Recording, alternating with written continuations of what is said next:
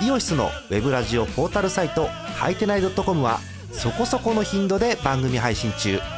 もうすぐアラフォーのおっさん MC が気ままなトークをお裾分けします。ポッドキャストでも配信中。通勤電車でラジオを聞いて笑っちゃっても罪ではありませんが Twitter で晒されても知ったことではありません。http コロンスラッシュスラッシュはいてない .com までアクセック今日のトップニュース。日本ハム太田大使12球団からホームラン。第12回野球盤2019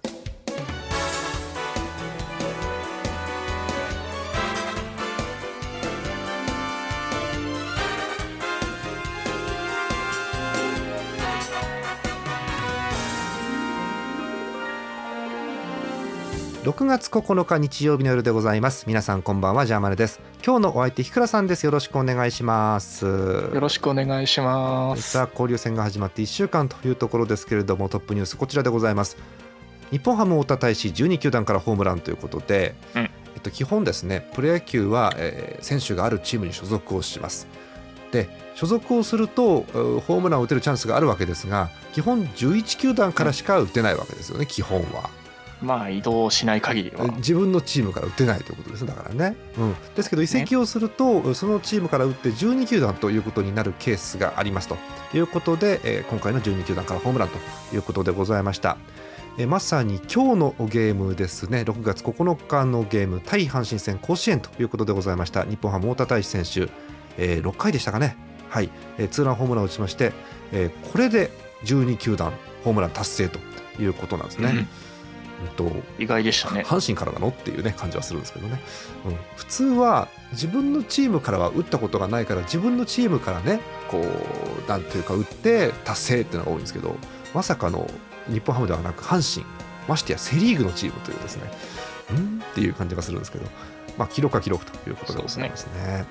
で、えこれでですね、え太田が12球団で、えホームラン打ったということになるんですけれど12球団からホームランを打ったということになるわけですけどこれがですねプロ野球35人目だそうです。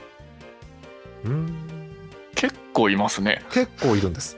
結構いましてあのびっくりしたのはですねあのウィキペディアにですね全球団から本塁打っていう項目があるんですね、へえっていう感じなんですけどもえー、最新の、えー、情報ではちゃんと太田大使が今日達成ということが書いてありまして、えー、その前がですね今年の4月にあったんですね。丸。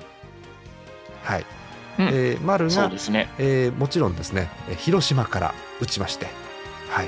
えー、4月にあっという間に達成ということでさすがだなって感じがしますよね。で、えー、その前遡ると、えー、去年の6月でございました福留さんうん、はい、阪神の福留去年なんだ。はい。去年です。日本ハムから打ちまして達成と。ああ。えー、ハムが残ってたんですね。そうなんですよね。うん。まあ交流戦で残るとね、残りますよねそれはね。ね。でその前に行くとこう d n a のロペスとかですね、えー、今ジャイアンツにいますけど、あの中島さんとかいるわけですけれども、ねえー、ハム絡みでちょっと話をしようかと思うんですが、はい、えー、大引きこれ大引きはハムから打ってないやつ。ですかね。えー、えっと、大引きはもともとオリックスの選手ででハムに来てそこからヤクルトでしたっけ？そうですね、ええ、でどうやら12球団から達成してるそうです。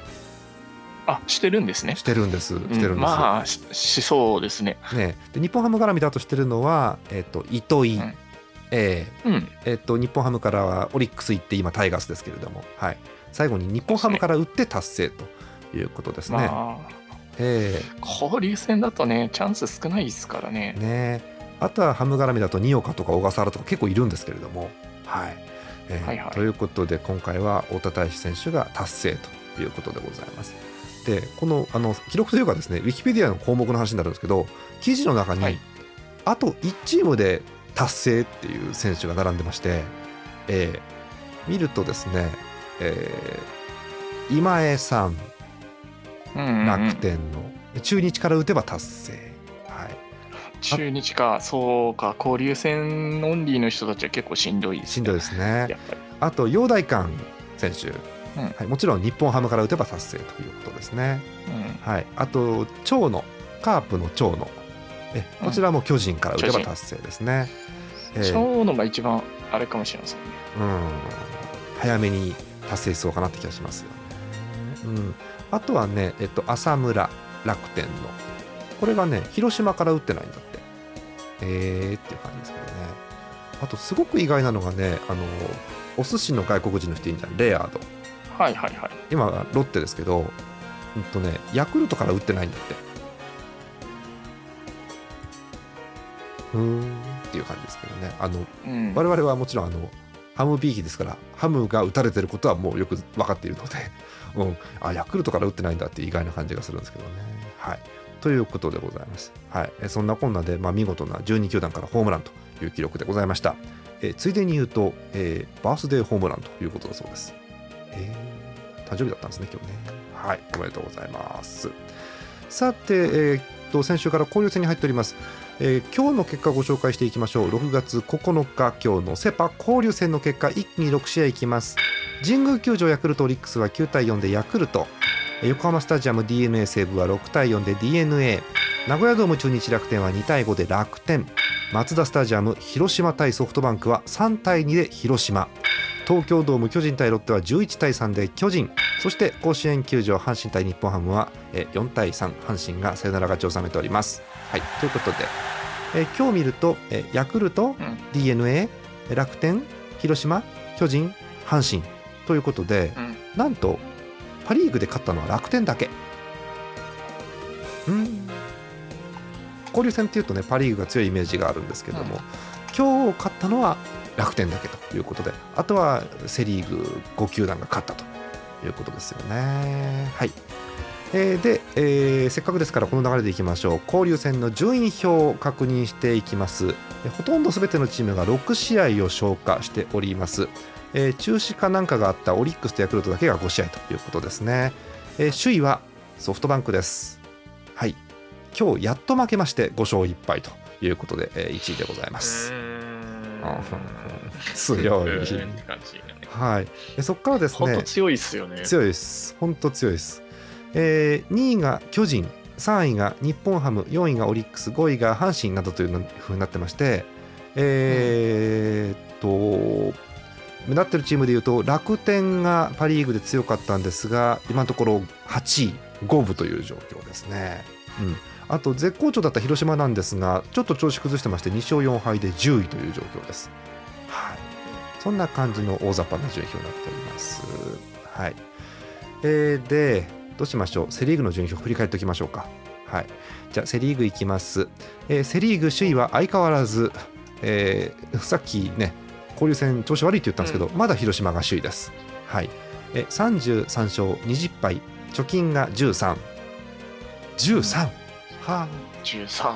えー2位が阪神です。29勝24敗貯金が5つもあるんですが1位広島とのゲーム差はなんと4もあります。4あ広がってるな本当にね。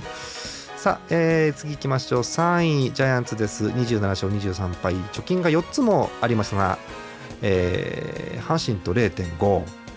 広島とは4.5、うん離れてますね。えーここから残念ながら借金ということになります。4位タイです。d n a と中日。23勝29敗。借金6、え最下位ヤクルトです。22勝32敗。借金10ということになってます。うん。下の方のチームはなかなかこう交流戦になってもやっぱりなかなか調子は上がってこなくてうん特に中日が心配な状況に徐々になってきています、はい、中日がね交流戦1勝5敗だそうでまだ1回しか勝ててないような感じだそうです。はい。えーお便りいきましょうか。セ・リーグ中心にちょっとお便り少し読んでいこうと思います。えーまずこちら、神奈川県にお住まいラジオネーム、イさん横浜ファンの方です。えー昨日の土曜日のゲームですね。1勝2敗と負け越し、ハマスタに戻ってきての2試合目。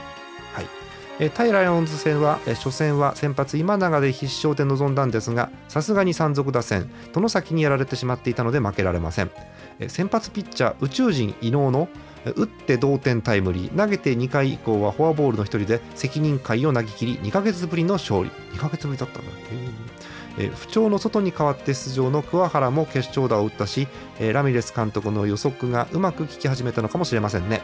さあ日曜日の試合をものにしてえー3勝3敗の5分に持ち込むぞ。絶対勝つぞベイスターズと。いうお便りでございます。まあ見事3勝3敗の5分持ち込んだということですけれどもね。まああの横浜も今セ・リーグでは4位タイということなんですけど、上のね巨人とゲーム差が5も開いているのでどうにか頑張っていきたいんですけどもね問題は巨人が好調っていうね、うん、この辺がなかなか追いつかないのかなって感じがしますけどもね。はい、えーという感じです。ありがとうございます。で、ひくらさん、あのはい。山賊打線って本当に怖いね、本当に。そうですね。おーなんだっけな 何点差まではセーフティーリードかがわからないっていう感じのね山賊打線ですからね、うん、8点かな。8点、うん8点でも怪しい時あるもんね本当にね。はい、えーということで山賊にはお気をつけください、え2通目いきましょう。秋田県ラジオネームぬるぽうしょうさんヤクルトファンの方です。今週もいただいております今週の結果。1試合目からいきます。対ファイターズ戦です。6対7でファイターズ、うん負け投手中山、うん、この試合展開で勝てないのが今のチーム状況を表しているようです、うん、ファイターズとの2試合目。えー5対0でスワローズ。勝ち投手石川。石川が8回3安打無失点で今季2勝目。交流戦歴代2位タイの24勝。スワローズファン的には杉浦も頑張ってほしいという感じです。はい。えーファイターズとの3つ目です。1対3でファイターズです。負け投手小川ですね。えーコメント。これ日ハムのことだよね。秋吉頑張っていて何よりですというコメントです。うん。うん、で次からオリックス戦になるんですが1試合目は中止ということでしたね。2試合目です、えー5対4でオリックス、うん、負け投手ブキャナン、うん、今回はブキャナンが踏ん張れなかったかな。打線も4回以降は1安打と沈黙ということで。あヒットが出ないのはきついですね、うん、そして今日のゲームオリックス・スワローズ。4対9でスワローズです。勝ち投手近藤。現在リーグ打点王の村上が16号ホームランを放つなど打線が好調。打撃は岩村にとても似ている気がします。へー。えーあとは守備が向上すればさらに良くなるはず。ぜひスワローズは村上を使い続けてほしいということですね、えー最後に2行1行だけコメント。あわよくば交流戦セ・リーグはスワローズ以外負けてくれないかなかっこ遠い目ということで。みんな思うことですよね。うん。みんな思いますね。ねえ本当にそう思うんですけどね、はい、そんなお便りです、えースワローズは、まあ、あの大きな連敗がありまして最下位ということになっているわけですけれどもただ交流戦2勝3敗ということでそこまで悪くないということですので浮上のきっかけをつかんだということですよね。交流戦に入ってピッチャーがなんか機能してきている感じがしますんで、うん、うまくいってほしいなと個人的には思っております、はい。そんなとこですかねとりあえずね。うん。そうですね。えー。あねうんあのすごくあのがっかりしたらまた怒られるんですけど結局交流戦始まったらソフトバンク首位なのねこれね、おーーいやー、強い。強い。えっとセ・リーグの話と言いつつもちょっとパ・リーグの方を見るんですけど交流戦のパ・リーグのチームの成績を見るんですがえパ・リーグ1位はソフトバンク5勝1敗、はい、でパ・リーグ2位が日本ハムで4勝2敗、はい、で、えっと、頑張ってるのがですねパ・リーグ3位オリックスです。3勝2敗ということで、うん、勝ち越してるんですよね。でその次に、えー、5部の西武と楽天がいて。でえパ・リーグビリのロッテなんですがもうロッテでも2勝4敗ということで言うほどそんなに負けてないというところなので。うん、まあ、こんな感じのパ・リーグの状況ということですね。でもソフトバンク勝ってるんじゃねうん。うん。毎年似たようなことは言ってるんですけどねうん。よくわかんないのがねえっとこれ多分スポーツナビのデータかなんか私見てるんですけどえっと、ソフトバンク交流戦6試合が消化されていて6試合ですよ。でうん。ホームランが12本出てんだって。結構うん多いっすね。1試合に一体何が？2本ホームランが出てんだって。2本出てるってわけですよね。そう。うんでだから得点力がすごくいいわけでしょ。だから、うん、得点がね、えっと12球団で2位かな、うん、で防御率なんか見ると防御率なんか12球団でトップなんですよ。交流戦。だからもう噛み合っちゃって完全に、うん、して盗塁も仕掛けるしみたいなことになっていてどの数字見てもうんそれは首位だよねっていう感じの数字なんですよね。そうね。うん。怪我人がいっぱいいるってお便りもいただいてるんだけどねなんだか強いんだよねやっぱり、一ね、体一体どこに怪我人が。そうだよね本当に。層が厚いということですねきっとね。はい。えそんな感じですそう暑いんだよ。はい。なんかねテンション下がってきちゃいましたんで一回 CM 挟みまして、はい。えその後でちょっとハムの話等をしていきたいと思います。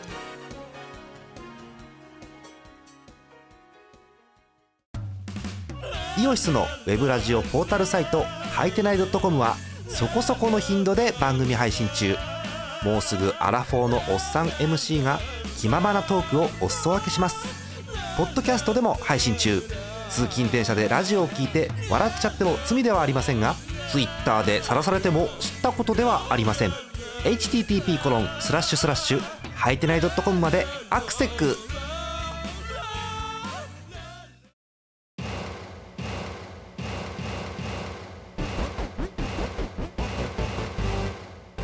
さあテンションも戻りましてパ・リーグでございます、まあ、交流戦なんでパリーグの結果ってのはないわけですけれどもえパ・リーグの順位表をご紹介しておきましょう。今日の時点でのパ・リーグの順位表です。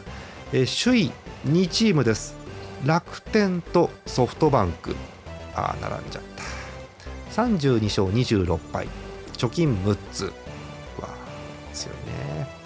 えーとその後ろ追っかけてますのが3位日本ハムです。31勝26敗。1個違いの貯金が5つ。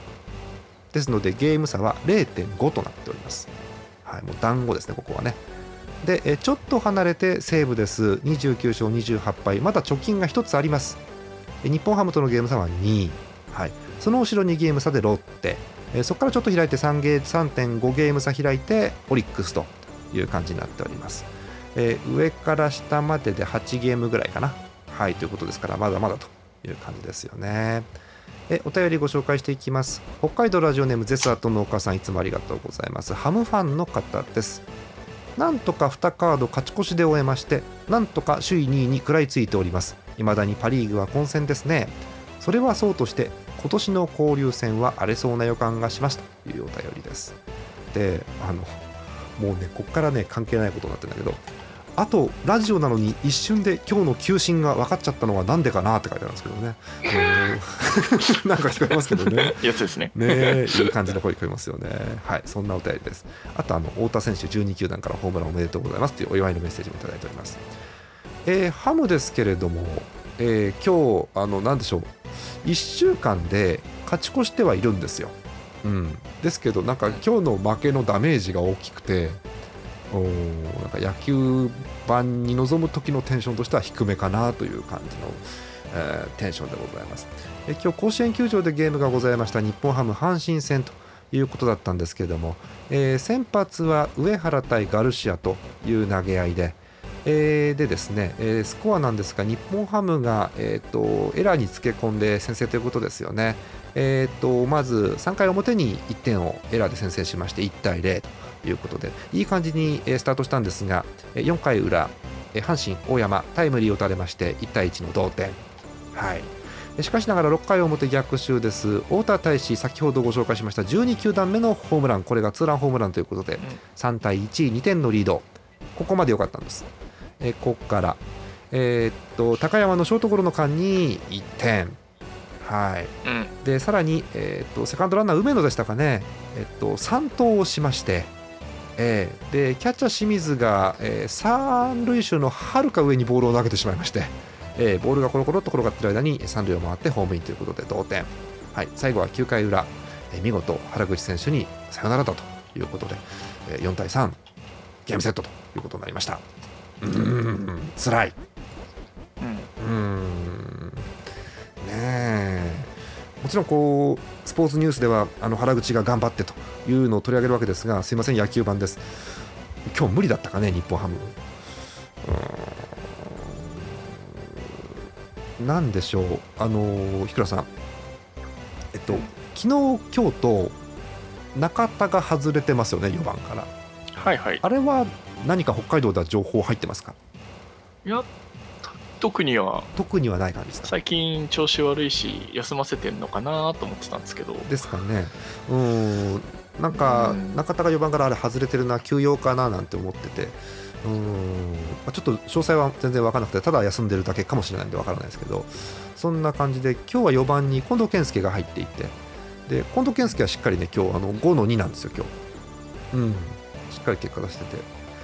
うーん。でみんながみんなヒットを打っているんですけれどもなんか、うん、13安打の3点っていうねん？っていう感じの要所を占められておしまいということになりましたよね。うん。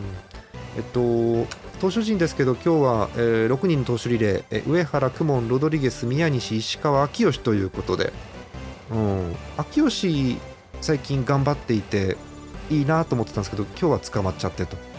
いう感じですよね。まあどっかで捕まりますよねそんな感じですよしょうがないね。うん、あの、うんこんだけ今までええ 頑張ってくれてるのでそうです、そんな感じです。で、心配なのが、宮西が最近よく、最近というか、今日はよく捕まってしまってるなという感じがして、うーん今日、まあ、自責が1なんですけど、2失点ということで、うん、ここで流れが変わってしまったかなという感じがしますよね。うんはい、えーこのゲーム、勝ち投手が藤川球児についています。はい、そんな感じみたいでございます。ひくらさん、ハムは特にないですか？ハムハムでも調子の良さは維持してるのでそうですね。いいんじゃないですかね。うん、交流戦前よりいい感じがしますけどね、なんかね、今まあ交流戦前は7連勝で入ってきたので。ねえ、うん。まあ、それよりはそれはもちろんあの落ちるわけですけど、うん、なんか、うん、交流戦になってあの、ハムらしいゲームが出てきてるなという感じがすごくしてるんですけどね、私はね。うん、はい、わかりました。うんちなみに、えっと、ハムの交流戦、6まだ6試合ですけどね、えーチーム打率2割9分3厘だそうです。うん、すんげえ打ってますね。はい。えーもう1通だけお便り読ませてください。最後の1通。これセ・リーグ、パ・リーグ関係ないですけど、読みましょう。秋田県ラジオネーム、ぬるぽうしょうさん、ヤクルトファンの方、今日2通目ありがとうございます。えー普通おた当てです。今回は、えー趣向を変えて、スポナビですね、スポーツナビですね。スポナビでやっていたコラム、あなたが選ぶプロ野球13球団平成の名助っ人から、各球団の1位から20位まで書かれていました。書かれてたんだ。へですので、そこからですね、ヌルポーショーさんの個人的に好きな助っ人を選抜ということでいただいてます。いいですね、こういう個人的なの大好きです、私。うん。えーまず、広島からご紹介。広島はですね、マーティー・ブラウン選手。え簡単なコメントがついています。あんなに面白い人材は貴重ということですね。はい。えー巨人です。あー、出てきちゃった、この人。バルビーノ・ガルベス。あ。やっべえぞって書いてありますね。巨人は多いよねって書いてますけどね。うん、なんか、うん、言いたいことは分かります。はい。えー横浜、えーカルロス・ポンセ選手。懐かしいね。うん。リアル・マリオって書いてあります。うん。えー中日、角源氏。あーいい選手でした。うん。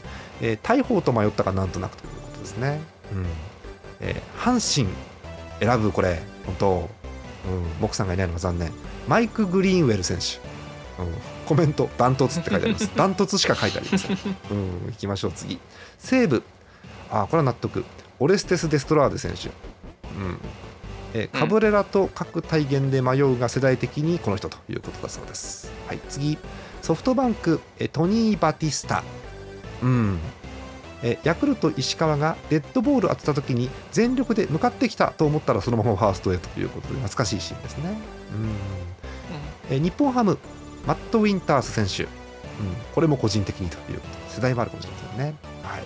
えーオリックスブーマー・ウェールズ、うん、いいバッターでした。本当に、えーコメント門田クラッシャーって書いてありますけどね。うん。うん。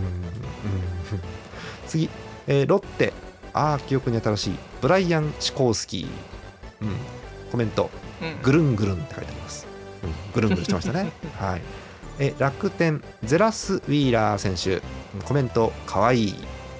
うん、まあ可愛いっちゃ可愛いですね確かにね。えーあと近鉄13球団目近鉄です。はい。えジム・トレーバー選手。あー懐かしい。よくよくなんだろうフジテレビでよく見た、えーコメント、え地元秋田でリアル乱闘をバックネット裏から観戦したって書いてありますけどね、うん、どうしても、ね、乱闘のイメージがありますよね。はい、えー最後に、えースワローズですね。はい、えースワローズすげえ書いてあるな、えー1位ドゥエイン・ホージー。歴代1位の面白いやつだそうです。なるほどね。え次。2位2位がある。アレックス・ラミレス個人的に大好き。まあそうでしょうがないですね、うん。まあそうですね。ね。えー3位アーロン・ガイエル選手。うん。魔性ガイエル様は空間を歪めることができますと書いてありますけどね、えーということで皆さんは思い入れのある助っ人は誰でしょうかというお便りでございます。助っ人でこれだけお便りかけるってのもすごいなと思うんですけどね。うん。まあ各チーム助っ人外国人ということで外国人の方がチームに枠があって入っていてえー野球で印象に残る方野球以外で印象に残る方いろんな方がいるわけですけども。えーっと私ちょっと話しますか。私はハムファンなのでハムの中で印象に残ってる外国人をちょっと勝手に挙げようと思うんですけど、まあ、パッと言われてね、なかなか忘れてる方もいるんで思い出せないんですがパッと思い出した中で印象に残っているのはこの人ターメル・スレッジ。うん。うんえっと、そんなに長くはいなかったんです、日本ハムいたのは2008年と2009年、はい、でその後横浜行って、最後1年帰ってきてみたいなことなんですけど、2009年だったかな、ええ。えーっと、クライマックスシリーズだったかな、3点スレッジハンマー。そうです、スレッジハンマーです。3点差、ワンアウト満塁で負けていて、スレッジがホームランを打ちまして、これがグランドスラムということになって、えー3点差を逆転サヨナラでひっくり返して、グランドスラムというゲームがあったもんですから、あれが印象にすごく残っています。数字はそんなに良くなかった記憶があるんですが、印象深いところでしっかりと打ってくれるという選手だった気がしますね。もしかしたら日本ハムより横浜にいた時の方が数字は良かったのかもしれない。そんな選手です。で、知らなかったんですけど、今ね、カブスでね、打撃コーチの補佐してるって。へーっていう感じですね。はい、そんな感じ。うん、突然振るんですけど、ひくらさん、はいはいなんか外国人選手で、なんかこんな方いたなとか、あんな方いたいたなってなんかあります、外国人って。あのうん最近話題になったはい、セギノールかなあー、セギノール懐かしいね。セギノールはいわゆる日本ハム黄金時代ですよね、北海道の。外国人。あのはい、両打ちじゃないですか。スイッチヒッターじゃないですか。そうですね。セギノールって。はい、なんかやっぱりこうスイッチヒッターって難しいなと思ってるので。うん、こう外人のスイッチヒッターでちゃんとパワーがあったのですごい印象深いです。なんだろう、それまで我々が持ってるスイッチヒッターの印象って、こう足が速かったりとか、小柄なイメージですよね。そうなんですよね。ええ。それがホー器ムラン、用なイメージなんですけど。ね、大きいのが打てるスイッチヒッターっていうのは、もしかしてあまりなかったかもしれないですね、確かにねえあの確認しますけどあの杉ノールじゃなくてセギノールですよね。もちろんね。セギノール。セギノールですね。最近杉ノールっていう選手がいるらしいので。うん。いやーフェルナンド・スギノール選手ね。はい。そうですね。フェルナンド杉杉ノール。フェルナンドだったっけ？セギノールだっけ？うーんとそうフェルナンド・セギノールです。はい。えーえっと特に印象的だったのは、え1年目でしょうか？2004年ですね、えー日本ハあケルケルナンド・スギノール。そっちの名前はいいですよそっちの名前は。えフェルナンド・セギノールです、セギノールですね。えっと、2004年の成績なんですけど、125試合に出まして、ホームラン44本、はあ、スイッチヒッターで44本の108打点というすごい数字残してまして、まあ、フォアボールも70と多かったということですよね。うん。ただ、えっと、なんでしょう、ホームランも多かったんですけど、三振もそこそこ多かったようなイメージが私はあって、うん、でもなんか日本ハムではすごく印象に残ってる外国人選手、特にスイッチヒッターという感じでしたよね。うんベストナインにも選ばれたことがあるということでございます。うんえー、っと、だから、えー最後はオリックスだったんですね。えーはいはいそうか。ちょうどあの世代というかね、北海道に来てからということなんで、印象残ってます、確かにね。うんはい、えー、ということで、えーと、ちょっと待ってくださいね、今見てるんですけど、えっと、セギノールなんですが、これ、本当、両打席ホームランっていう記録があそうそうですね、ええ。話題になった。ええ。これ通算9回って本当？9回じゃなかった気がするな。そうか。4回ぐらいはやってますけど。そうか。どうだろう。ちょっと確認しますね。うん。左右。なんかありますね。えーっと,、あ9回だ。9回ですよね、えっと、確認します、えウィキペディアにありました両打席ホームラン、1試合で両打席でホームランを打つという記録を関ノール選手は9回達成していて、え最初はですねこれ、多分オリックスに所属してた頃だと思います。はい、2000オリックスで3回やってますはい、そうですよね、えー2002年5月、え2日連続しかも、2002年5月5日と2002年5月6日、えすげえな。5月5日も右で打って左で打って、5月6日もえー左で打って右で打ってとそうですねすげえな。で、2002年もう一回やっていてやっていて、7月26日にもやってると。で、2004年に2回、2006年に1回、2007年、2008年、2009年に1回ずつということで、すげえな。え、こんなすごい選手だったんだ。再確認。はあ、はい。そんな記録がまずある。9回というのはプロ野球最多だそうです。はい。で、えーさっき言いました2試合連続左右打席ホームランというのがえー2月2002年の5月5日6日にあったということ、えーさらに左右打席3打席連続ホームランというのもあるそうです。すげえな。1試合3本塁打交流戦初って書いてますね。うわすげえな。何これ。えっと2007年6月19日えー対広島戦ですね、うん、市民球場だそうですけれども。3回6回7回。3回と6回が右打席。7回が左打席だそうです。はあ恐ろしい。すごいね。はい、えーそしてスイッチヒッターとしてのシーズン最多ホームラン44ホームランというのが、えー記録として持たれているということです。はい。えーそれまでの記録はさっきお名前も出てました西武のオレステス・デストラーズ選手。42本というのが記録だったんですがそれを破ってるということだそうです。ああすごかったんだねやっぱり。えはいそんな感じでございます、えーパナマのもうなんていうか怪物という感じのねすごい選手でしたけどもね。はい。こんな感じです、えー皆さんのあのーひいきのチームにもきっとあのこの外国人すごかったんだという方いらっしゃると思いますのでぜひ普通おたか何かでお送りくださいという感じです、えーお便り募集しておきましょうか、えーお便りはすべてジャーマリドットコムの野球版特設特攻フォームの方からお送りください。たくさんのお便りお待ちしております。さあ交流戦に入ってまして日倉さん、うん。えーまだ3分の1ですか。ですね。はい。えっ、と3週間ですね。1週間が終わったところということでございます。はい。えー交流戦の時期はいつもなんですけどうん。梅雨時なのでね。あんまり雨降んないといいなみたいなこう。ありますね。えっと、北海道のゲームに関してはもちろん札幌ドームが基本ですので、えっと、多分中止にはならないんですけれども、えー関東、関西等々では野球が中止になることが多くなるということでございます。早速、関東とかあの辺はもう梅雨入りしたんですね。はいえっと、西日本より先に梅雨入りをしているということだそうでございますけれどもそんなことを気にしながら、えー次のカードをご紹介していきたいと思います6月11日火曜日のゲームご紹介しますえー、と地方球場郡山でございます。福島ですね。楽天対ヤクルト。メットライフドーム西武対巨人。京セラドーム大阪。オリックス対中日。ヤフオクドームソフトバンク対阪神。ZOZO マリンです。ロッテ対 d n a そして札幌ドーム日本ハム対広島ということになっております。千葉以外は6時プレーボール。千葉は6時15分プレーボールということです。えー、郡山は屋根ないよね絶対ね。うーん。うんうんまあでも比較的ドームが多いのかなという感じはいたします。はい。